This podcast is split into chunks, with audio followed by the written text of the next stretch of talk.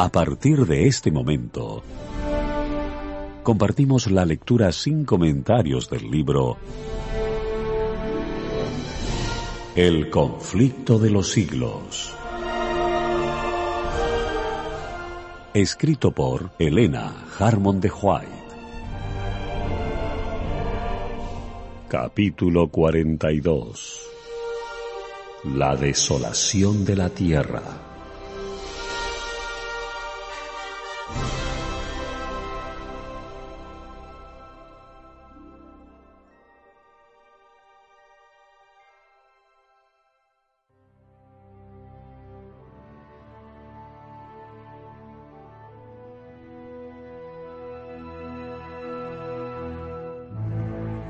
Porque sus pecados han llegado hasta el cielo, y Dios se ha acordado de sus maldades. En el cáliz que ella os dio a beber, dadle a beber doblado. Cuando ella se ha glorificado y ha estado en deleites, tanto dadle de tormento y llanto, porque dice en su corazón, Yo estoy sentada reina y no soy viuda, y no veré llanto, por lo cual en un día vendrán sus plagas, muerte, llanto y hambre, y será quemada con fuego, porque el Señor Dios es fuerte que la juzgará. Y llorarán y se lamentarán sobre ella los reyes de la tierra, los cuales han fornicado con ella, diciendo, Ay, ay de aquella gran ciudad de Babilonia, aquella fuerte ciudad, porque en una hora vino su juicio. Apocalipsis 18, 5 al 10. Los mercaderes de la tierra que se han enriquecido de la potencia de sus deleites, se pondrán lejos de ella por temor de su tormento, llorando y lamentando y diciendo, Ay, ay aquella gran ciudad que estaba vestida de lino fino y de escarlata y de grana, y estaba dorada con oro y adornada de piedras preciosas y de perlas, porque en una hora han sido desoladas tantas riquezas. Apocalipsis 18.3 y 15 al 17. Tales son los juicios que caen sobre Babilonia en el día de la ira de Dios. La gran ciudad ha llenado la medida de su iniquidad, ha llegado su hora, está madura para la destrucción. Cuando la voz de Dios ponga fin al cautiverio de su pueblo, será terrible el despertar para los que lo hayan perdido todo en la gran lucha de la vida. Mientras duraba el tiempo de gracia, los cegaban los engaños de Satanás y disculpaban su vida de pecado. Los ricos se enorgullecían de su superioridad con respecto a los menos favorecidos, pero habían logrado sus riquezas violando la ley de Dios habían dejado de dar de comer a los hambrientos, de vestir a los desnudos, de obrar con justicia y de amar la misericordia. Habían tratado de enaltecerse y de obtener el homenaje de sus semejantes. Ahora están despojados de cuanto los hacía grandes y quedan desprovistos de todo y sin defensa. Ven con terror la destrucción de los ídolos que prefirieron a su Creador vendieron sus almas por las riquezas y los placeres terrenales y no procuraron hacerse ricos en Dios. El resultado es que sus vidas terminan en fracaso, sus placeres se cambian ahora en amargura y sus tesoros en corrupción. La ganancia de una vida entera les es arrebatada en un momento. Los ricos lamentan la destrucción de sus soberbias casas, la dispersión de su oro y de su plata pero sus lamentos son sofocados por el temor de que ellos mismos van a perecer con sus ídolos. Los impíos están llenos de pesar no por su indiferencia pecaminosa para con Dios y sus semejantes, sino porque Dios haya vencido. Lamentan el resultado obtenido, pero no se arrepienten de su maldad. Si pudiesen hacerlo, no dejarían de probar cualquier medio para vencer.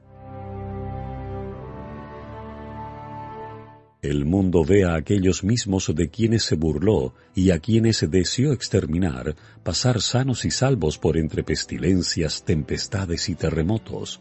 El que es un fuego consumidor para los transgresores de su ley, es un seguro pabellón para su pueblo.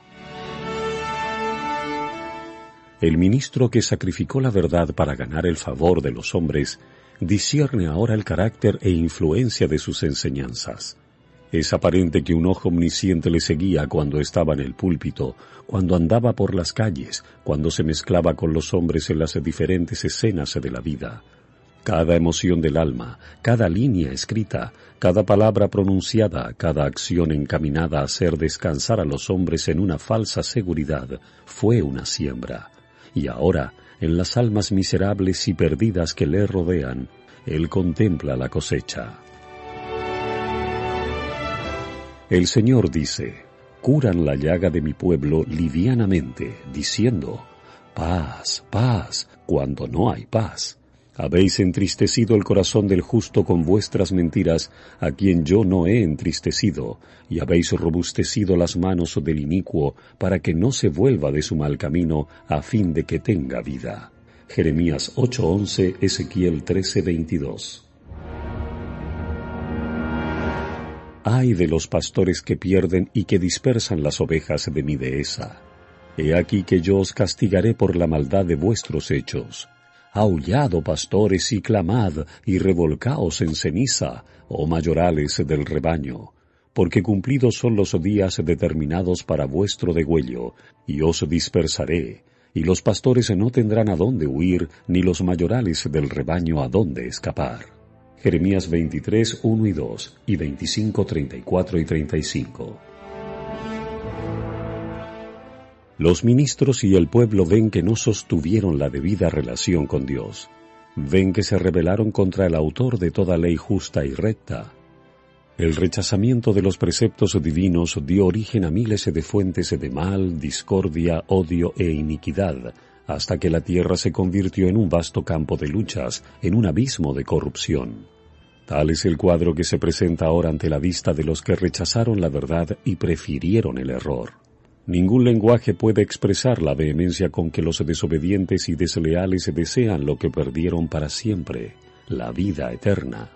Los hombres a quienes el mundo idolatró por sus talentos y elocuencia ven ahora las cosas en su luz verdadera se dan cuenta de lo que perdieron por la transgresión y caen a los pies de aquellos a quienes despreciaron y ridiculizaron a causa de su fidelidad y confiesan que Dios los amaba.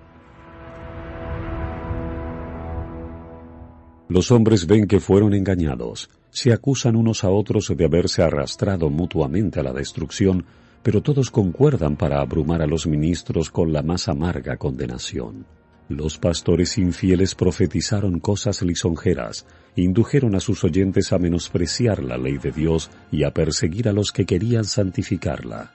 Ahora en su desesperación, estos maestros confiesan ante el mundo su obra de engaño. Las multitudes se llenan de furor. Estamos perdidos, exclaman, y vosotros sois causa de nuestra perdición, y se vuelven contra los falsos pastores. Precisamente aquellos que más los admiraban en otros tiempos pronunciarán contra ellos las más terribles maldiciones.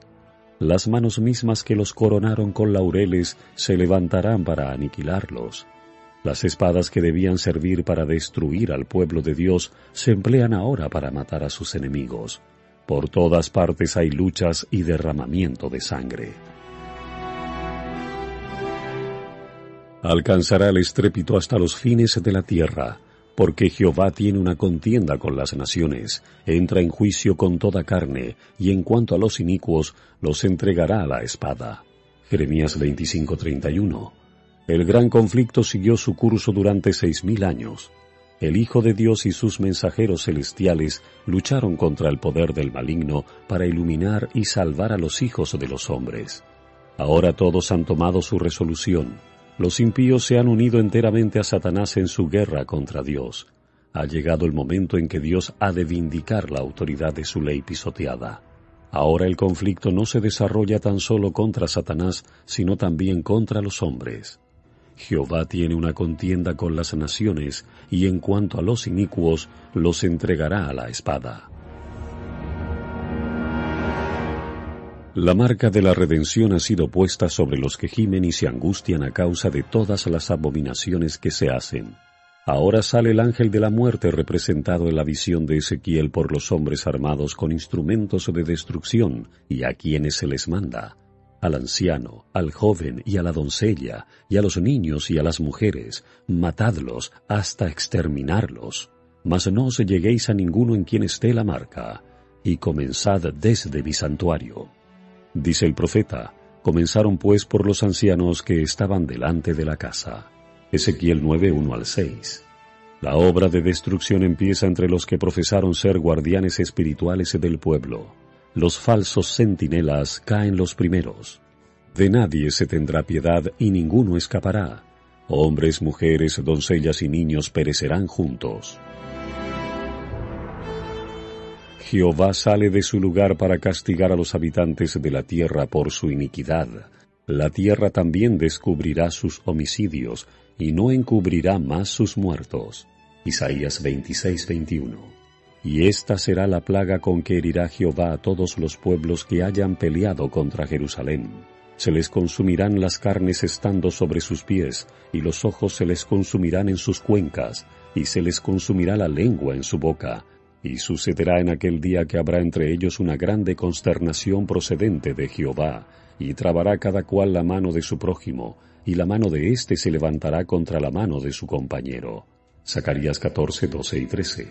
En la loca lucha de sus propias desenfrenadas pasiones y debido al terrible derramamiento de la ira de Dios sin mezcla de piedad, caen los impíos habitantes de la tierra, sacerdotes, gobernantes y el pueblo en general, ricos y pobres, grandes y pequeños, y los muertos por Jehová en aquel día estarán tendidos de cabo a cabo de la tierra, no serán llorados ni recogidos ni enterrados. Jeremías 25:33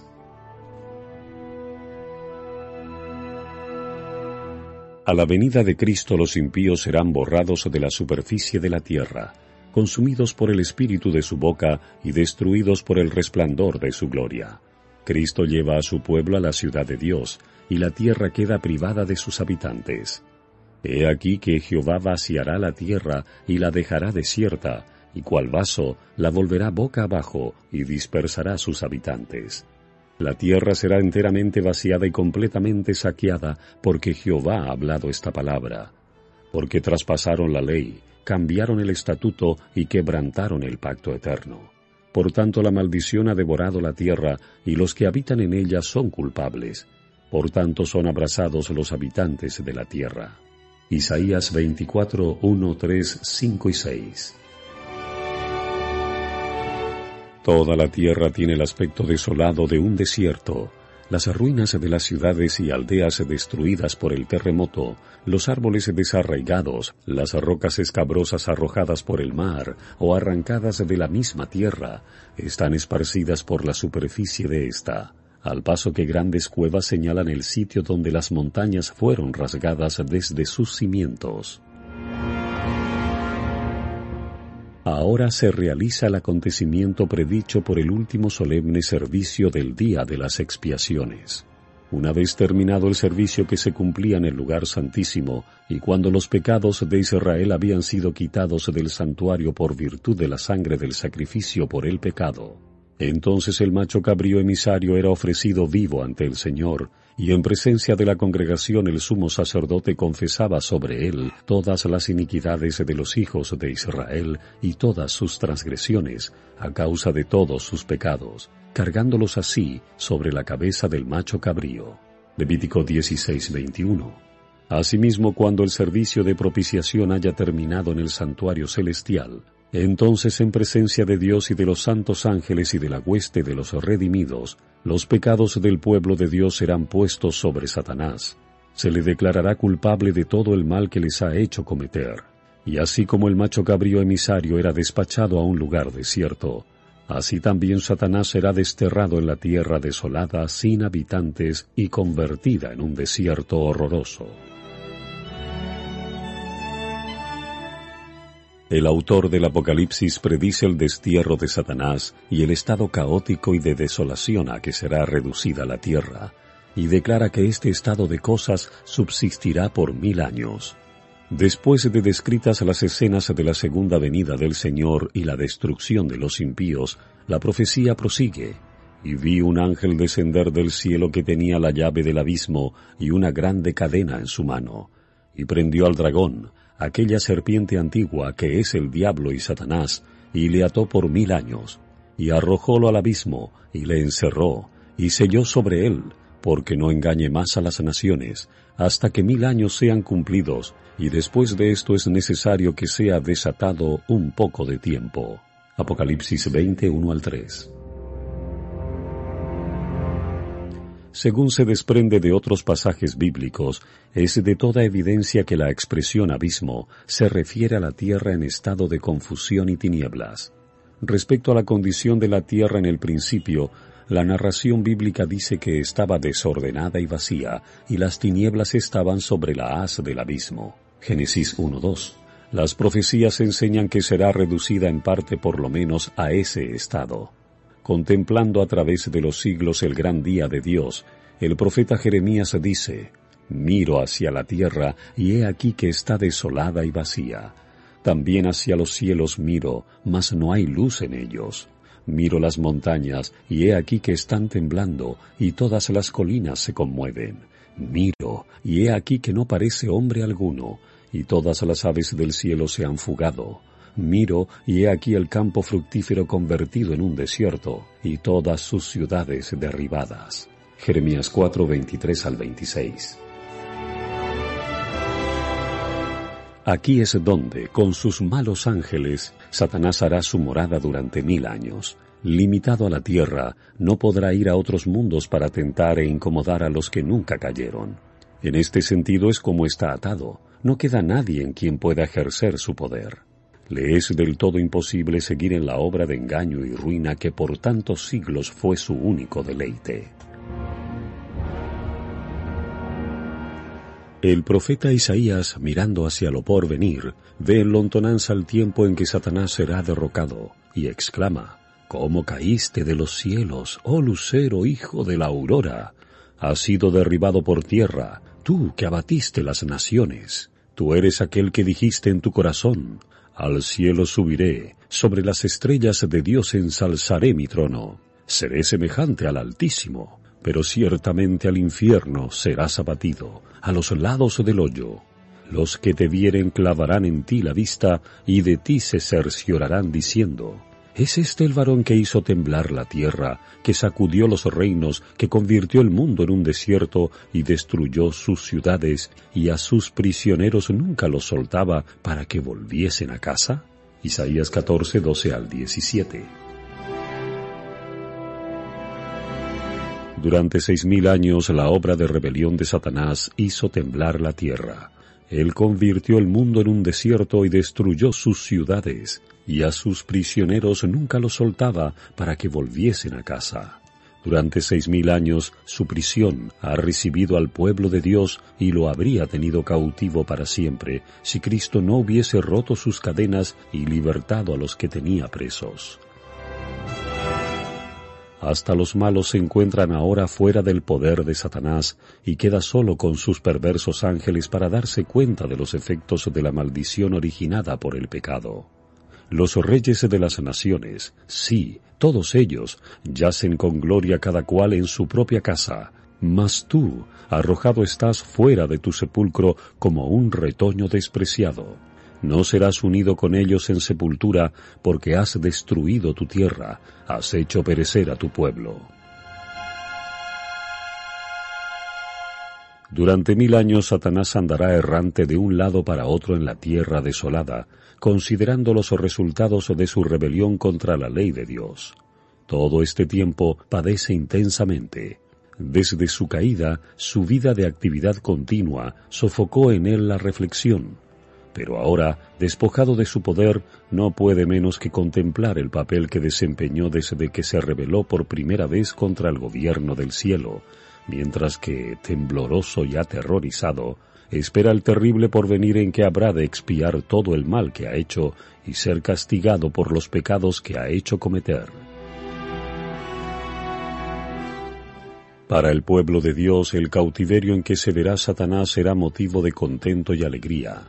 El profeta dice, Y acontecerá en el día que te haga descansar Jehová de tus penas y de tu aflicción, y de la dura servidumbre con que te han hecho servir, que entonarás este cántico triunfal respecto del rey de Babilonia, y dirás, ¿Cómo ha cesado de sus vejaciones el opresor? Jehová ha hecho pedazos la vara de los inicuos, el cetro de los que tenían el dominio, el cual hería los pueblos en saña, con golpe incesante, y hollaba las naciones en ira con persecución desenfrenada.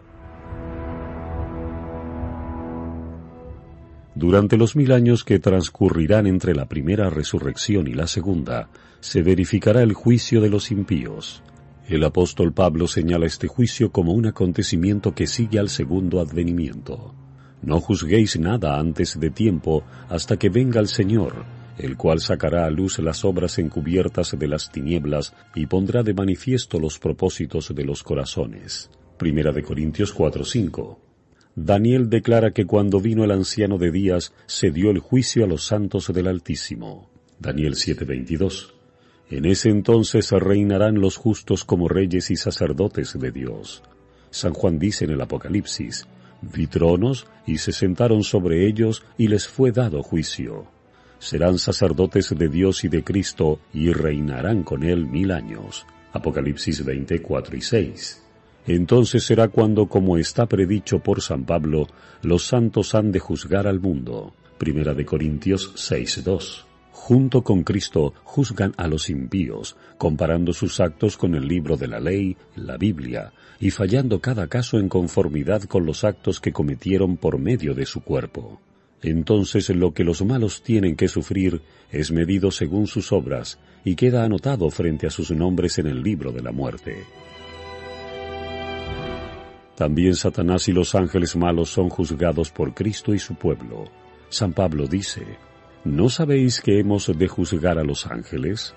Y San Judas declara que a los ángeles que no guardaron su original estado, sino que dejaron su propia habitación, los ha guardado en prisiones eternas bajo tinieblas, hasta el juicio del gran día. Judas 6 Al fin de los mil años vendrá la segunda resurrección. Entonces los impíos serán resucitados y comparecerán ante Dios para la ejecución del juicio decretado. Así el escritor del Apocalipsis, después de haber descrito la resurrección de los justos, dice, Los otros muertos no tornaron a vivir hasta que sean cumplidos mil años. Apocalipsis 25. E Isaías declara con respecto a los impíos, serán juntados como se juntan los presos en el calabozo, y estarán encerrados en la cárcel, y después de muchos días serán sacados al suplicio. Isaías 24-22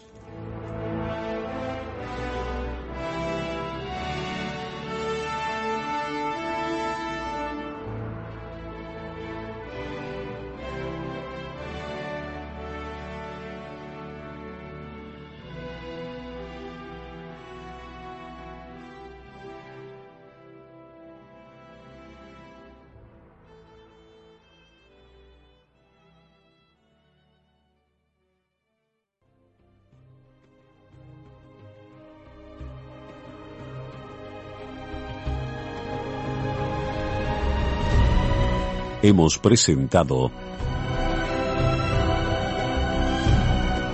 la lectura sin comentarios del libro El conflicto de los siglos. Escrito por Elena Harmon de White.